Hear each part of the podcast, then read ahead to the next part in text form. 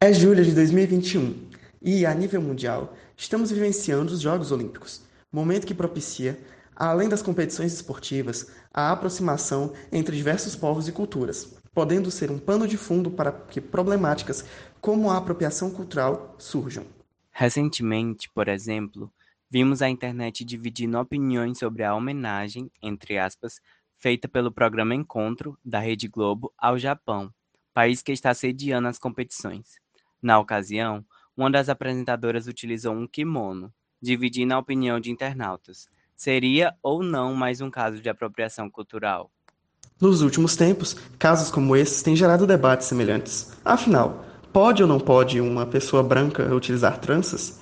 Pode ou não pode uma pessoa não indígena utilizar elementos típicos das diversas culturas indígenas?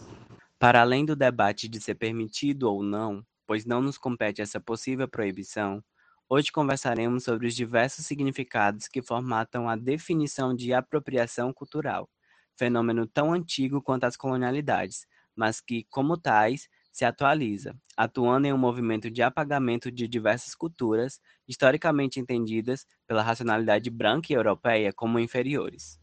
Mas não é só sobre isso. No decorrer desse episódio, também abordaremos possibilidades de resistência e contraprodução aos malefícios gerados pela lógica colonial e a apropriação cultural, pensando possibilidades tanto de atuação e reflexão para pessoas racializadas, mas também para pessoas brancas. Oi, gente, eu sou o Gabriel. Olá, eu sou o Levi. E nós somos o Presentemente, o podcast do Vieses Grupo de pesquisas e intervenções sobre violência, exclusão social e subjetivação, ligado ao Departamento de Psicologia da Universidade Federal do Ceará. No episódio de hoje, vamos conversar um pouco sobre a apropriação cultural e suas relações com as colonialidades, um fenômeno que há um tempo vemos se problematizando dentro e fora do espaço virtual da internet. E para conversar com a gente, a gente tem uma convidada maravilhosa, que é a Isabel. Isabel, quem é você presentemente? Oi, gente, tudo bem? É, eu sou Isabel Acioli, sou a mãe do Vinícius, sou uma mulher negra, cearense, sou uma mulher bissexual, pessoa com deficiência visual e a minha formação é a graduação em Ciências Sociais pela Federal do Ceará e mestrado em Antropologia Social pela Federal de São Carlos. A minha trajetória de pesquisa é muito ligada à questão carcerária. Eu me dediquei muito a entender como culturalmente as pessoas que estão encarceradas se pensam, se entendem através da escrita, de fanzines, de livros artesanais, de poesia. E atualmente é, eu pesquiso, estou bem focado em pesquisar sobre branquitude. E é isso. Estou muito feliz de estar aqui conversando com vocês. No passado eu morri, mas esse ano eu não morro. Enfim, acho que para a gente começar o primeiro bloco, né, a primeira discussão, dando início à nossa conversa, é, a gente sabe que há algum tempo, né, temos presenciado discussões e problematizações na internet sobre a apropriação cultural. Por exemplo, quando a gente presenciava no carnaval, é, quando era possível, né, Algumas pessoas, majoritariamente não indígenas, utilizavam fantasias de índio, entre aspas, né? Inclusive, muitas vezes com a justificativa de estar homenageando esses povos, e aí dividindo opiniões dentro da internet sobre o assunto, como aconteceu é, com o caso da Alessandra Negrini no carnaval do ano passado, ou então casos recentes, como da grife britânica Alexander McQueen, acusada de se apropriar de estilogravuras nordestinas em uma de suas coleções. E aí, para a gente ir do início, né, assim, da, da base, o que seria essa apropriação cultural e quais suas possíveis relações com as colonialidades? Então, eu vou mais da raiz ainda. Vamos mais a fundo ainda nessa discussão. Para a gente entender sobre apropriação cultural, a gente também tem que entender um pouquinho sobre branquitude. O que é, que é essa branquitude, né? A branquitude tanto é o pertencimento étnico-racial de pessoas brancas, quanto é um lugar de poder, de privilégio material, privilégio simbólico. Então essas pessoas, elas são privilegiadas porque elas têm inclusive o poder de se autonomiar e de nomear o outro. Então muitas vezes quando a gente observa é, essa ideologia da supremacia branca. A gente observa que os brancos trazem para si tudo que há de positivo e coloca para o outro, né, para as pessoas que eles julgam racializadas, porque eles não se acham racializados, né, tudo que há de ruim.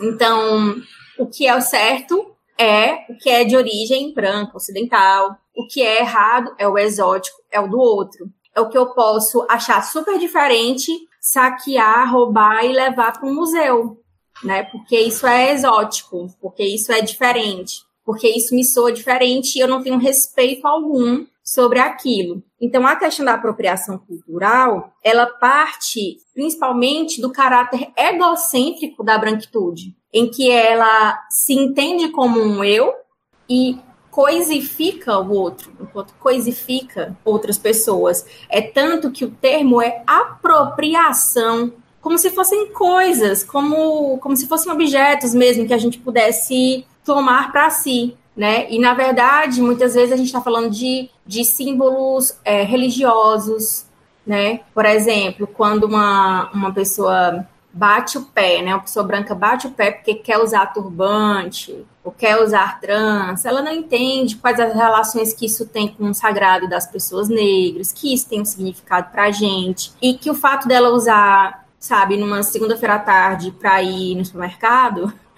é, para a gente é, é ruim, e não porque esta pessoa branca, enfim, é uma pessoa mal, algo assim. Não, é porque ela pode usar. E eu, quando uso trança, e eu, quando uso turbante, não tenho a mesma tranquilidade para sair de casa quando uma pessoa branca faz isso. Esse é o problema também, entende? É, essa questão da apropriação cultural, ela demarca bastante uh, o, o privilégio, privilégio branco. É, e, e, o oposto do privilégio, pensando socialmente, né, é o, é o racismo, assim, é isso. É um par, racismo e privilégio. Para alguém ter privilégio, alguém tem que ser marginalizado por conta do seu pertencimento étnico-racial, né? Então, a, a, acontece a partir desse par. A questão da apropriação cultural é muito complicada aqui no Brasil, porque sempre é, a gente tem a questão da mestiçagem muito forte né? Então, quando a gente fala, poxa, mas isso é algo da cultura negra, daí a pessoa fala assim, ah, mas o meu bisavô era negro. Não, porque o tio do sobrinho do meu primo, do meu vizinho, era negro. Então, eu posso usar. Sou muito íntima dessa cultura. Entende? Então, esses argumentos de suposta proximidade, afetividade, tá bem, bem batido e não cola mais com a gente, sabe? Uma outra coisa que também é importante notar é sobre essa cultura, é, a negritude, né, para consumo. Aquelas pessoas que amam a cultura negra e odeiam os negros. Esse é o problema da apropriação cultural, né? Quando a gente pensa, por exemplo, na história do samba nesse país, é exatamente isso. A bossa nova é o samba pintado de branco a bossa nova é o samba pintado de branco. Imaginem só, a gente é, teve várias pessoas de destaque no samba, mas quem representa a cultura brasileira é Vinícius de Moraes, sabe? Que não, não mesmo. E era um cara que dizia nas músicas, né? O branco mais negro do Brasil, capitão do mato, Vinícius de Moraes, né? Então, você vê como também a, a branquitude se sente muito à vontade para falar coisas absurdas como essa, né? Eu percebo muito isso, né? Que a branquitude ocupa esse lugar de se sentir é, no direito, assim, entre aspas, de fazer o que quiser, né? Assim, com os elementos que quiser. E aí eu acho que é, a, a Djamila, né, junto com Rodney e William, em uma live que, tem, que eles fizeram há um tempo atrás, eles comentam isso, que não necessariamente esse debate, né, de apropriação cultural é sobre poder usar ou não poder usar. Até porque a gente que é racializado, né, as pessoas não brancas, não, não tem esse espaço de poder chegar e dizer assim, é, amor, não usa, sabe? Não temos esse, essa possibilidade social, né, muitas vezes. E aí, eles falam que a, a questão é que vai além disso, né? Esse debate de você apropriar símbolos e elementos que são típicos de uma cultura e tirar todo o significado desses elementos, né? Assim, completamente. Não é que assim, ai, uma pessoa branca não pode utilizar é, trança necessariamente. Mas ela tá entendendo, assim, qual, qual é o sentido, sabe, da trança para as pessoas negras? Enfim, então acho que o debate também tem se estendido um pouquinho nesse, nessa direção, né? Isso, do esvaziamento dos significados, né? E, e como essas pessoas, elas amam nos ignorar, elas amam não conhecer realmente né, as pessoas negras, elas não sabem é, dos significados, do quanto isso é relevante, importante para nós, porque o referencial é elas, entende? É, é, somos nós que temos que nos adequar ao que eles são, ao que eles pensam, né? E não as pessoas brancas que têm que aprender conosco. Então, é, eles, eles esvaziam de significado porque, inclusive, não conhecem, não pensam sobre. Eu, eu fico pensando, sabe? Na época em que a gente podia viajar, né? É, antes de ir para algum lugar, eu pesquisava na internet, sabe? Tipo, ah, quais são as, as coisas que tem nesse lugar? É, como as pessoas falam? Eu quero saber, tipo, onde ir eu quero ir no centro histórico, eu quero conhecer um pouco mais. Eu quero chegar perto disso com respeito para aprender. E as pessoas brancas poderiam é, ter essa mesma abordagem, né, com toda a cultura negra, mas não é assim que é feito, né? Esse é o problema. Não é porque branco não pode misturar com negro, gente. Não sou uma pessoa separatista, não sou, de verdade. Falar igual branco aqui, quem me conhece sabe. Mas é, é, é complicado porque tem muitas pessoas brancas que são desrespeitosas realmente com, com, com quem nós somos, com a nossa cultura, com os nossos símbolos. Quando eu falo sobre o privilégio, é, inclusive simbólico, da branquitude, é, é, justamente sobre isso, entende? De, de, de, do próprio significado. E o que é que é o medo branco? O medo branco é justamente quando nós não temos mais ah, os ideais brancos, né, a ideologia supremacista branca, como padrão. Quando a gente resolve se colocar como padrão, aí o medo branco aparece, né? É, aparece. Por quê? Porque eles têm medo de. O medo do branco é que a gente, nós, pessoas negras, façamos o que eles fizeram com a gente. Esse é o medo do branco.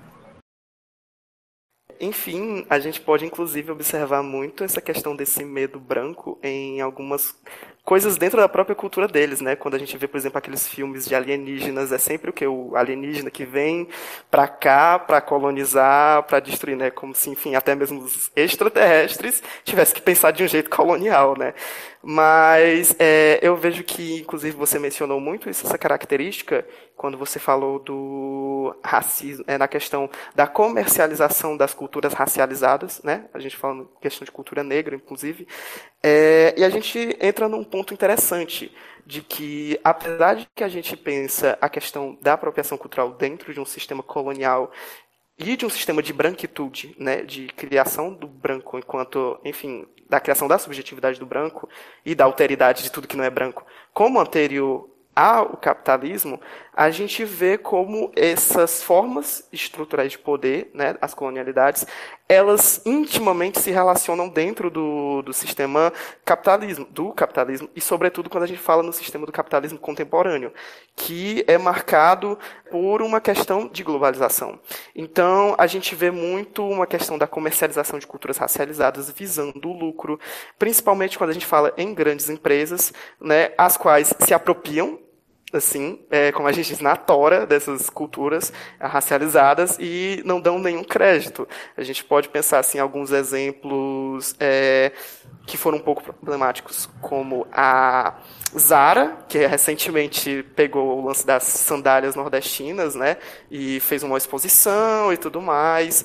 É, ou mesmo algumas questões como a própria série que passou recentemente aqui, que era a questão da cidade invisível, né? Que era a série que deveria abordar o folclore brasileiro, que basicamente era pegar todos os encantados, os espíritos e as entidades sagradas diversos povos indígenas que existem aqui e, enfim, dizer que não, aquilo ali não é indígena, aquilo ali é brasileiro, né? E, enfim, a gente vê como isso gera uma, um, um, lucro, gera um, um, mercado em torno dessas culturas. A gente pode também falar no, no questão do acarajé, da cultura negra também, na cultura, principalmente quando a gente fala da Bahia, né, da comercialização da cultura dos orixás, da cultura do culto de candomblé da Bahia. Mas, enfim, eu gostaria que você falasse um pouco sobre como se dá é, essa relação desse, desse capitalismo, dessa comercialização com essas culturas. Como a apropriação cultural ela se desenvolve é, dentro de um contexto capitalista. Bom, é, o povo negro, como eu já falei anteriormente, ele é coisificado, né, por essa ideologia supremacista branca, e nós fomos durante muito tempo vendidos como objetos, quando a gente era traficado, né, quando a gente era comercializado, é, quando a gente foi arrancado, sequestrado do continente africano e, enfim, fomos para outros países. Esse modo de nos coisificar, ele se transformou. E o racismo, ele sempre vai se transformando e se atualizando com o tempo. É por isso que a gente tem que ficar muito atento, muito atentas, porque é, a condição do negro parece que não se atualiza. O racismo se atualiza, a condição do negro não. Porque enquanto, inclusive, é, já linkando com o que você trouxe, houver capitalismo, enquanto houver base, nós seremos a base. Nós seremos empurrados para a base. E você não vê nenhum movimento negro que lute para ser topo, que lute para oprimir, sabe? Que lute para ser opressor. Não. Você não vê nenhum, assim, nenhuma reivindicação parecida com essa. Então, é, eu costumo dizer, inclusive em aula, que não dá para você ser antirracista e, sabe, pró-capitalismo. Não dá. Não, não casa. A conta não fecha, entende? É impossível. E aí, como é que o capitalismo vai se apropriando da gente, né? Já que não pode vender literalmente nosso corpo, vender os nossos símbolos. Se apropriam do que acham bonito, agradável em nós, pintam de branco para ficar mais palatável, né? A cultura branca. E aí a gente vê coisas loucas do tipo estampa étnica. Oi, como assim, né? É, a gente vê coisas absurdas como, por exemplo, o Levi já falou sobre, mas o acarajé. Gente, é, acarajé é comida de santo nem todo mundo pode vender, nem todo mundo sabe fazer direito. É, tudo que está ali tem uma razão de existir. É, então, se você está comendo acarajé vegano, acarajé que veio congelado, acarajé diz, olha, essas variações não são acarajé, não chame, porque não é, não é comida de oiá, entende? Então, é, é complicado porque a gente vê, inclusive, que no Brasil, trazendo para um contexto bem atual, a gente vê que no Brasil essa, esse fundamentalismo religioso bem aliado com a, com a direita, né? E que se apropriou do acarajé e que nomeou de bolinho de Jesus. Gente, por favor, bolinho de Jesus, é... Não, fala sério, né? Então, assim, é complicado é, ver o nosso, o, o nosso sagrado, as coisas que são dos nossos santos, inclusive, sendo banalizadas, banalizadas. É, é, é muito difícil, né?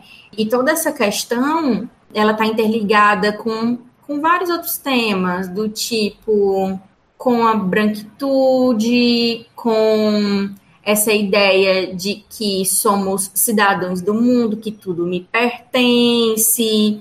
Eu fico preocupada um pouco com isso, sabe? Eu fico um pouquinho preocupada. Não posso estar falando besteira, é uma opinião muito pessoal, né? Mas eu fico muito preocupada com essa ideia de que todo lugar é meu, tudo me pertence, essa coisa muito total, assim, ela, ela não me soa bem. Não sei, sabe? Não tô, não tô aqui jogando certezas para ninguém, não tô querendo impor nenhuma ideia, mas tô dizendo como eu me sinto a, a partir disso. Eu acho que a gente. Não, a gente não conhece tudo. A gente não conhece todo mundo, a gente não conhece todas as culturas e a gente não pode né, é, chegar se apropriando de tudo. É como, como eu diz no samba, né? Tem que ir pisando devagarinho. Você tem que ir andando bem de mansinho para ir chegando e conhecendo, né? Não é assim. falta, falta respeito, falta humildade, enfim, falta muita coisa. E eu fico pensando, né, que, como o Levi falou, né, ele trouxe o exemplo da série Cidade Invisível. Por isso que muitas vezes a gente, a gente fala sobre ocupar espaços, né, e a importância de ocupar espaços, porque quando a gente vai comprar, por exemplo, alguma comida, né, assim, típica de alguma região, normalmente é feito por outras pessoas, né? Às vezes a gente não, é, a gente não se dá o trabalho, como a Isabel falou, né, que quando era possível viajar e tal, ela sempre ia à procura dessas pessoas, né? As próprias pessoas que estão fabricando, as próprias pessoas que estão comercializando essas coisas, que elas mesmas fazem, né? Porque realmente existe esse movimento de outras pessoas se apropriarem e venderem, né? Então, assim, se eu quero, de alguma medida, se aproximar dessas culturas, né? Se aproximar de uma cultura que é diferente da minha, o mínimo que eu vou fazer é procurar pessoas que pertencem àquela cultura e conversar e ver como é que quais são os significados dessa, desses elementos para essas pessoas. E se for para comprar alguma coisa, comprar direto delas, né? Porque, por exemplo, na, na série, né, Cidade Invisível, não tinha pessoas indígenas é, dentro da produção, nenhuma, assim, e nem mesmo na, atuando, nem mesmo por trás das câmeras, nem, nenhum momento, assim, nada. Então, eu acho que os riscos estão aí, né, de a gente apenas achar que, ah, eu acho que isso daqui é interessante, o folclore brasileiro, né, entre aspas. Então, isso vai vender porque é vendido como o Brasil, né, como o Levi também falou. E aí acaba que tudo tá errado, né? Tipo, tira o significado é, completamente é, do, dos seres encantados e de outras coisas. E além disso, não é, auxilia financeiramente, vamos dizer assim, quando necessário, as pessoas que estão por trás dessas produções, né? É isso, gente. É, você tocou num ponto muito interessante, que é a questão de não ter uma pessoa indígena numa produção que é sobre os encantados. Por que, que não chamaram? Porque acham que isso é folclore, isso é do Brasil, né? É uma perspectiva tão exotizada, tão descolada da realidade, tão ignorante, ignorante no sentido de, de desconhecimento, né? Que a gente fica assim, embasbacado, te juro. Eu fico, como é que pode, né? Pleno 2021, isso ainda acontece. É por isso que muitas vezes a gente tem uma frase que é muito repetida, que é nada sobre nós sem nós.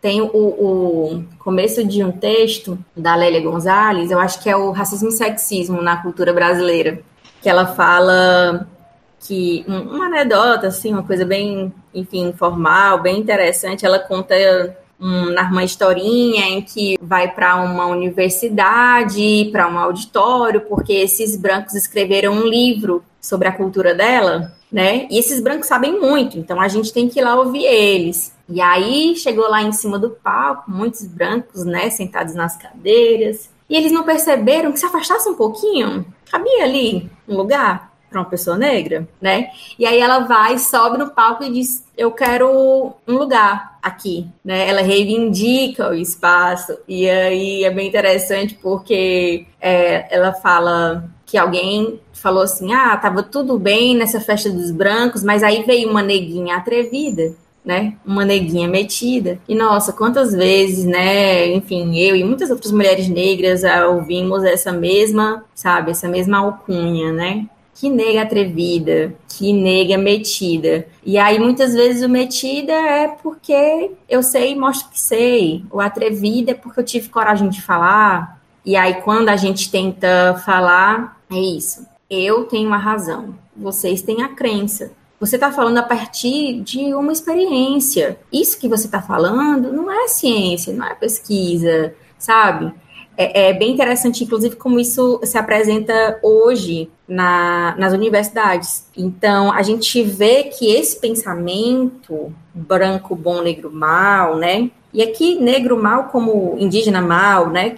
Enfim, vocês entendem, o, o outro racializado, né? A gente vê isso tão recorrente é, e esse pensamento é ele que fundamenta, inclusive, que pessoas brancas se sintam no direito de, de se apropriar, de tomar como se fossem coisas algo que é que é da nossa cultura, que é sagrado.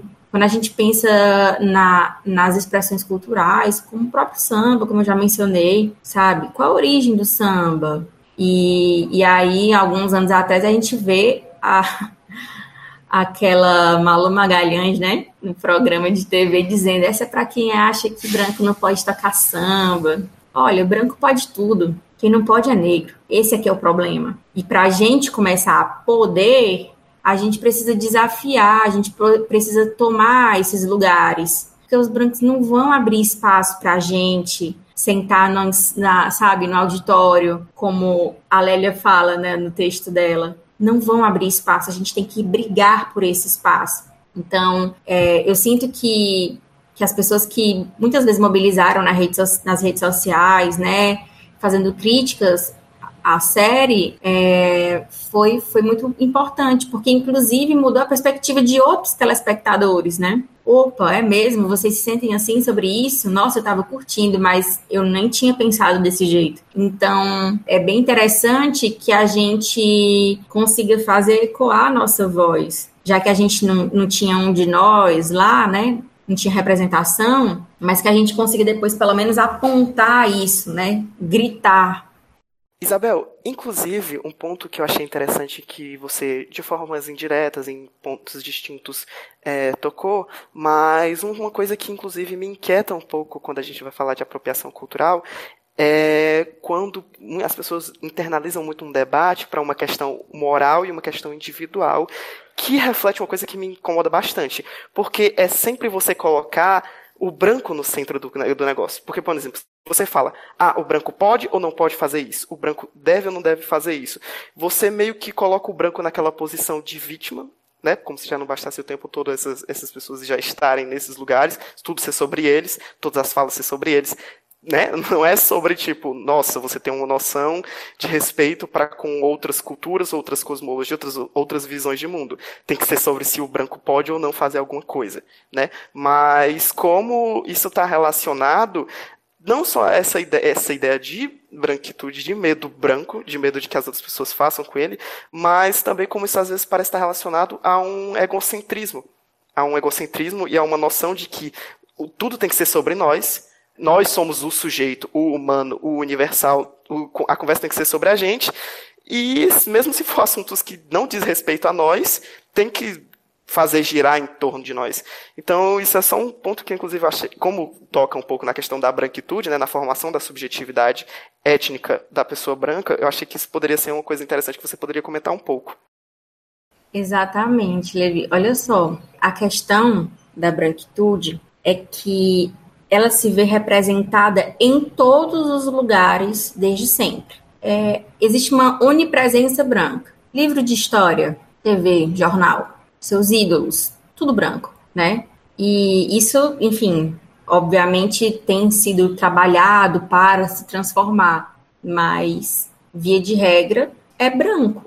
Então você cresce achando que todos os lugares em que essas pessoas brancas como você estão, são lugares também. E que você pode. A questão é essa, né? Ah, então uma pessoa branca não pode. O que revolta é o não poder. Quando o poder está ameaçado, nossa, aí o surto vem, né? Aí o surto é, é branco surge, porque as pessoas estão é, é, é chocadas e amedrontadas com a possibilidade de não poder usar uma trança. Então, ao menor sinal de que o poder delas está se esvaindo, isso acontece. É, mesma coisa acontecia quando é, começou a falar sobre política de cotas. Ah, agora os negros vão roubar a minha vaga. Meu amor, a vaga está vaga. Quem disse que essa vaga é sua? Não tem ninguém ocupando ainda. Como assim? Então, a gente começa a entender que a ideologia da branquitude é egocêntrica, é narcisista. Inclusive, tem o, o, o trabalho da Cida Bent, maravilhoso, que ela traz para a gente, é da psicologia social, inclusive, é a tese dela de doutorado na, na psicologia social, na USP, que ela fala do pacto narcísico da branquitude, né? Que essa, esse conceito, ele está ligado ao comportamento das pessoas brancas em se proteger, se premiar, se aplaudir, se condecorar, né? E isso é muito interessante porque muitas vezes as pessoas brancas fazem isso até de modo inconsciente. Do tipo, tem uma pessoa negra e uma pessoa branca disputando uma vaga de trabalho. Daí a pessoa do RH vai lá e escolhe uma pessoa branca. Depois você vai lá e pergunta para ela por que, que ela escolheu aquela pessoa. Daí ela diz o seguinte: Ai, não sei, é que ela me passou mais confiança, sabe? Porque não sei, tinha uma coisa, enfim, então é, é, é, difícil, porque as pessoas brancas elas estão muito interessadas em manter o seu poder. E o Pacto Narcísico da Branquitude é um dos maiores instrumentos para isso. É tanto que eu me lembro que há, uns, há um tempo atrás começou a aparecer essa questão da, da apropriação cultural, e muitas vezes quando aparecia uma pessoa branca, sabe, fazendo blackface ou algo assim, e a gente criticava na internet, vinha uma enxurrada de branco dizer: olha o que, que você está fazendo, mas essa pessoa tadinho, mas é porque eu conheço ele, sabe? E ele tem um coração bom, ele é gente boa. Não, beleza, não estou levando, não tô fazendo um julgamento moral, tá? Só estou dizendo que você está colocando toda a sua branquitude para fora agora, nessa nessa intenção de se apropriar de um símbolo cultural que não, que não é seu, né? E aí é isso. Eles nos acusam de roubo, mas quem é que rouba? Eles nos acusam, né, que nós somos os marginais, nós somos as pessoas ruins. Quem foi que sequestrou as pessoas negras? Quem foi que saqueou, sabe? Então é, é aquela, é aquela, aquele, não sei se eu posso falar, falar essa palavra, mas é aquela projeção é, não fui não, não fui eu que fiz, não, foi ele, sabe? Não, é ele que vai me roubar a qualquer momento. Mas não, são as pessoas brancas que estão nos roubando a todo momento. Porque se tem uma pessoa negra da base, é porque algum branco acumulou alguma coisa indevida, entende? E aí a gente pode até pensar, inclusive, das relações entre desigualdade social e desigualdade racial aqui no Brasil. Aqui no Brasil, como diz a Sueli Carneiro, raça funda classe. Aqui a classe, o sistema de classe no Brasil, ele é informado por raça. Desde que Brasil é Brasil, desde que o país tem esse nome, entende? Nós já chegamos aqui como cidadãos de, segunda, terceira, quinta linha. Então, é, são, são muitas questões interligadas, gente. É, é difícil, é complicado, porque é um sistema, né? Quando a gente fala sobre sistema, é exatamente isso, não é algo individual, é algo que está espraiado na nossa sociedade, está pulverizado. É, enfim, é assustador para mim às vezes. Isabel, a gente estava conversando agora, né? Tu, tu vem trazendo esse trecho em relação à própria estrutura, né? De que é um sistema que acaba estruturando as relações. E a gente meio que já está se encaminhando para o fim, né? Assim, e a gente queria pensar, né? Trazendo um pouco do, da, da música do Belchior, né? Que nos dá o nome do, do, nosso podcast. A gente queria pensar como é que a gente continua são salve e forte, né? Nesse momento. Como é que a gente não morre esse ano, né? Assim, de tudo que a gente conversou. Quais são as práticas de resistências possíveis, né? Eu sei que também são, são várias possíveis, né? A gente não vai conseguir enumerar todas, mas a gente pincelar um pouco como é que a gente consegue aos poucos, né, e desmantelando essas lógicas, porque eu acho que uma coisa que tu falou, que me marcou muito, assim, né, é, tu falou lá no comecinho, é que os brancos, né, amam as tranças, os brancos amam alguns elementos dos indígenas, mas odeiam os, os, negros, né? Odeiam os indígenas, odeiam os não brancos. Então, como é que a gente resiste, né? Como é que a gente consegue é, criar práticas de resistências ou quais são as práticas que já existem em relação a esse cenário? É, essa resposta precisa ser dada em camadas. Resistência para nós, pessoas negras, é todo dia, quando um trabalhador volta para casa vivo, ele está resistindo. Mesmo que ele nunca tenha tido uma grande discussão sobre racismo, mesmo que ele se diga moreno e não negro, mesmo que ele não tenha uma consciência racial super forte, o sistema, a sociedade, sabe que ele é uma pessoa negra e a gente vive num estado de necropolítica que quer a nossa aniquilação dos nossos corpos, da nossa memória, da nossa história, das nossas epistemologias, da nossa cultura, né? Então, toda vez que uma pessoa negra contraria essa lógica de, de aniquilação, de, de, de morte, é resistência, certo? E ainda mais quando, além de sobreviver, a gente aprende a bem viver.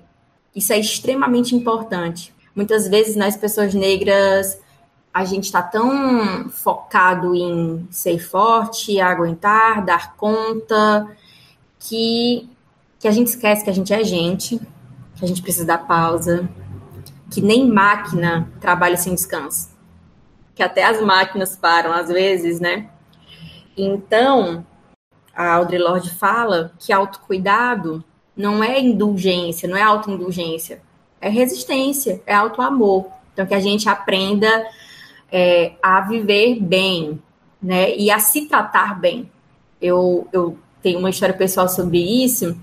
Eu adoro tomar café da manhã, minha refeição preferida.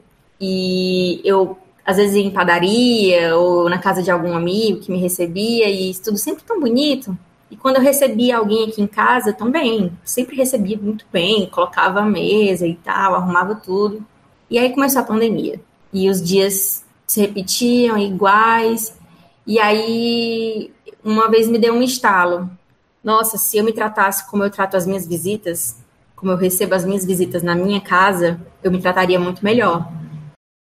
E aí eu comecei a tomar café e arrumar a mesa para tomar café, escolher coisas melhores. Ah, hoje vou comprar uma fruta para colocar na mesa, entende? Então, isso é uma coisa mínima, ínfima, mas que no meu contexto faz diferença para o meu bem-estar. Né? Então, encontre o, o, é, o seu, a sua banalidade que vai te fazer, sabe? Que muitas vezes pode ser uma âncora. Agora, a outra camada dessa resposta, que é para as pessoas brancas. É, a primeira coisa que eu posso dizer é: deixe de se considerar universal. Entenda que você é uma pessoa branca. Se racialize. Seja responsável pelo seu letramento racial. Eu costumo dizer que eu não me relaciono com nenhuma pessoa branca que não saiba que é branca, que não entenda os significados que a brancura da pele dela tem. E para uma pessoa branca, esse é o primeiro passo para entender, sabe, para sair dessa lógica de que acha que pode tudo, que tudo é meu, que tudo é possível. E quando eu escuto o primeiro não posso, o ego branco é muito frágil, né? E se destrói. Então a primeira coisa, o primeiro passo é esse. A segunda é se afaste, né? Questione todos os seus referenciais brancos. Questione-se, né? Porque é mesmo na, por exemplo, a minha área de estudo na antropologia foi uma ciência que foi que cresceu em cima de colonização, entende? E aqui a gente pode pensar vários, tá, gente? Vamos pensar, sei lá, medicina. Como você aprendeu, sei lá, ser médico na faculdade. Vamos pensar em várias áreas, na psicologia, como vocês, né? Na arquitetura, como você projeta cidades, né? Como você, como você na arquitetura e urbanismo, né? Como você pensa as cidades, para quem você constrói casas, sabe? Você vai fazer outro lugar que tem, sabe, um quarto de empregada.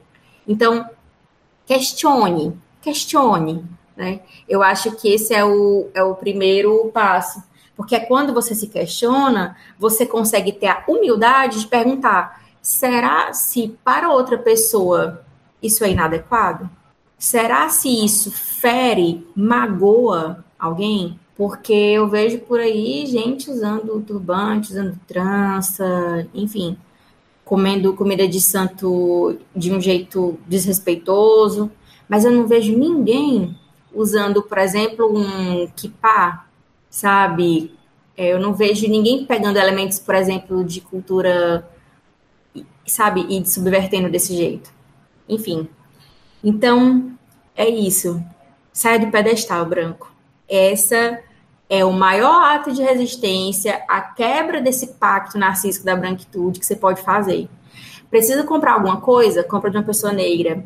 Tá precisando de um serviço? Contrata uma pessoa negra. Procura um dentista negro, uma contadora negra, sabe? Ah, porque não tem? Tem sim. Tem sim. Sistema de cotas começou em 2002. Eu posso te garantir que tem um profissional negro que vai conseguir te atender bem, sim. Então, essas são as minhas as minhas sugestões modestas, mas a termo de micropolítica, a gente pode não conseguir mudar o mundo ainda nessa vida, mas a gente pode conseguir mudar a nossa casa, a nossa família, o jeito que a gente se relaciona com a gente, me com a gente mesmo, né? E de certa forma, isso também é revolução. Muito obrigada, Isabel. Já quero agradecer de antemão. E agora a gente vai começar o nosso momento de indicações, né? Que é quando nós recomendamos algum filme, série, vídeo, livro, enfim, algum tipo de conteúdo, né? Que possa ter a ver com a temática ou que toque de forma mais direta ou mais indiretamente, mas que se relacione com o tema que nós abordamos aqui para que, enfim, né, essa discussão ela possa ir além desse podcast, que possa se reverberar na vida das pessoas, né, para que vocês que estarão nos ouvindo, vocês possam escutar em casa ou ir atrás de saber mais, porque parte importante desse processo é sim de informar, né? E eu gostaria de perguntar é, quais recomendações vocês gostariam de fazer. É, eu pessoalmente eu tenho uma que eu encontrei ou que eu encontrei recentemente que eu achei bastante interessante, que trata-se do livro do Chinua Achebe. Ele é um escritor nigeriano, né? E o nome do livro é O Mundo que se Despedaça, né? E o Tino, ele, ele é considerado um dos clássicos da literatura africana, e apesar de ser um livro que ele não aborda de forma tão direta o tema da apropriação cultural, né, ele é um livro muito interessante para falar sobre as questões de como se dá esse choque de uma relação entre um branco que se chega e acaba dominando, acaba praticando altericídio, acaba praticando etnocídio e acaba praticando formas de destruição e de assimilação e de relações de poder com outras culturas, né? No caso, a cultura do povo Ibó, que é um povo que habita a região que hoje nós chamamos de Nigéria, mas que existia lá muito antes disso, obviamente. E eu gostaria de saber se vocês teriam algumas outras recomendações para falar sobre o tema ou coisas do gênero. Bom, gente, a minha indicação é um livro que todo mundo já falou muito sobre ele, muito celebrado, que é Torto Arado. O Torto Arado, ele, ele vai trazer de uma forma bem interessante o modo como uma família vai passando ao longo das décadas por transformações que têm a ver com cultura, religiosidade, com terra, e, e, é bem interessante porque ele não trata diretamente sobre apropriação cultural, mas à medida que você vai vendo, vai lendo o livro, você consegue perceber elementos que vão se acabando, outros que vão chegando. E, e é, o livro todo é muito interessante. Eu estou fazendo uma descrição muito vaga, porque eu não quero dar nenhum spoiler. Meu Deus, é muito difícil. Mas leiam, leiam Torturado, é muito bom. É, eu queria indicar também dois livros. O Eu e a Supremacia Branca, da Laila Saad. É um livro muito bom, principalmente se você é uma pessoa branca que quer se racializar, perfeito. Esse livro é o que eu indico para você começar. O outro livro que eu queria indicar é da Robin DiAngelo. O nome do livro em português é Não Basta Não Ser Racista, Sejamos Antirracistas. Mas é uma coisa interessante para mencionar sobre esse livro é que no original ele se chama Fragilidade Branca. Por que é tão difícil falar com pessoas brancas sobre racismo? E é interessante porque ele poderia ser traduzido dessa forma, né? E a editora escolheu não fazer dessa forma porque talvez ferisse demais os egos brancos, né? Então daí vocês imaginam o quão bom esse livro é. Recomendo demais, fortemente. A minha recomendação é uma live, né, que eu até já tinha mencionado dentro é, da nossa conversa de hoje, que é uma live feita pela Djamila Ribeiro, junto com Rodney William, escritor do livro Apropriação Cultural, né, da coleção Feminismos Plurais, em que é convidado sobre algumas discussões bem pertinentes, sobre esse assunto, que estão presentes também no livro. E aí, essa live, né, enfim, tá no, no YouTube, no canal da Feminismos Plurais, e fica a recomendação, porque é bem esclarecedora e pode auxiliar na extensão das discussões que a gente fez aqui. E aí a gente está se encaminhando para o fim, né? E a gente queria agradecer muito, muito, muito a Isabel pela disponibilidade. E a gente queria aproveitar e perguntar se você quer divulgar as suas redes sociais, os seus trabalhos, enfim. Há um ano, mais ou menos, eu tô mais presente nas redes sociais. O meu arroba é afroantropóloga. A minha discussão, geralmente nas redes sociais, são sobre uma perspectiva de mulher negra. E muitas vezes eu trato também de temas da minha pesquisa, né? Que é branquitude e tudo que vem junto, né, com isso. Então, se você se interessa por esses temas, fica à vontade para me seguir no Instagram, no Twitter. É, eu também ofereço um curso livre, é um curso introdutório chamado Relações Raciais e Branquitude no Brasil. Já está um ano, um ano e dois meses, na verdade, já que eu ofereço essa, esse curso, já foram 34 turmas e é muito interessante passar pela experiência do curso, porque a gente encontra pessoas do mundo todo, porque é online, e as trocas são muito interessantes. Então, esse trabalho tem me, me rendido bons frutos, tanto academicamente, né, enquanto pesquisadora, porque estou perto, né, das pessoas com quem eu pesquiso, tanto politicamente, né, como ativista que deseja promover a reflexão é, do sistema racista que a gente vive, né? E é isso. Eu acompanho, né, o, o, teu Instagram e eu ia até comentar em alguns momentos que tu falou, porque eu acho muito massa esse, esse vislumbre, né, que tu traz em relação a não só mostrar, por exemplo, quem é a Isabel pesquisadora, mas quem é a Isabel, né? Tu falou um pouco disso de a gente se cuidar, né? E a gente estar nesse movimento de humanizar também os nossos corpos. Eu acho que isso é muito importante, né? Principalmente pautando é, um cuidado coletivo, né? A gente vendo, assim, um outro negro se cuidando também dá um maior fôlego, né? Dá um impulso de vou me cuidar também. Então, acho muito massa. Sigam o arroba da Isabel. Muito bom, gente. E é legal porque quando eu pensava, né, quando eu estava fora da universidade, eu pensava nas pessoas da universidade, eu achava que, sabe, eu pensava naqueles intelectuais, né? Igual quando as pessoas pensam em cientista e pensam em gente velha, branca, né, tipo Einstein, sei lá. Entende? E, e, eu, eu quero muito quebrar isso. Eu não quero passar uma imagem de inacessível ou de fala tão rebuscada que ninguém consegue acessar. Não é o meu interesse. Eu tô nas redes sociais é, e muitas vezes tem gente que faz piada, né? Diz, ah, blogueirinha, não sei o quê. Eu digo, opa, blogueirinha não, criadora de conteúdo, divulgadora científica, com licença.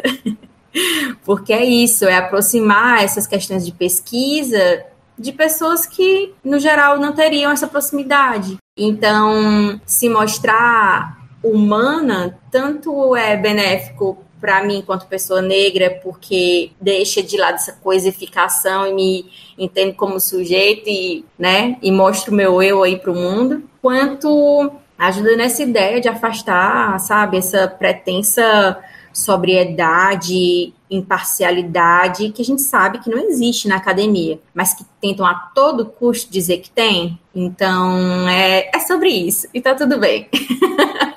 Isabel, muito obrigado mesmo por ter disponibilizado esse tempo pra gente. Foi incrível. Ai, gente, eu queria agradecer muito o convite. Foi maravilhoso conversar com vocês. E, e eu sinto que é muito importante quando essas conversas acontecem, que as coisas se movem quando a gente se move também. E, enfim, é isso. Obrigada. Beijão. E vocês aí de casa também podem nos acompanhar por meio do Instagram do Vieses, por lá somos arroba viesesufc. Lembrando que na descrição dos episódios e no Instagram do Vieses vocês encontram o link do nosso drive com todas as referências citadas no podcast. E vocês podem nos contatar também por e-mail, basta escrever para presentementepod, pod, né, arroba gmail.com. E mais uma vez ressaltamos que o presentemente só é possível graças à construção conjunta de pessoas incríveis. Nesse episódio, contamos com Matheus Leite e Renan Braga na edição. Euzinho, né, Gabriel Miranda e Levi Freitas no roteiro e na apresentação. E por fim, contamos com João Paulo Barros na supervisão e viabilização do projeto. Nos encontramos presentemente. O medo do branco é que a gente, nós, pessoas negras, façamos o que eles fizeram com a gente. Esse é o medo do branco. Deixe de se considerar universal. Entenda que você é uma pessoa branca. Se racialize.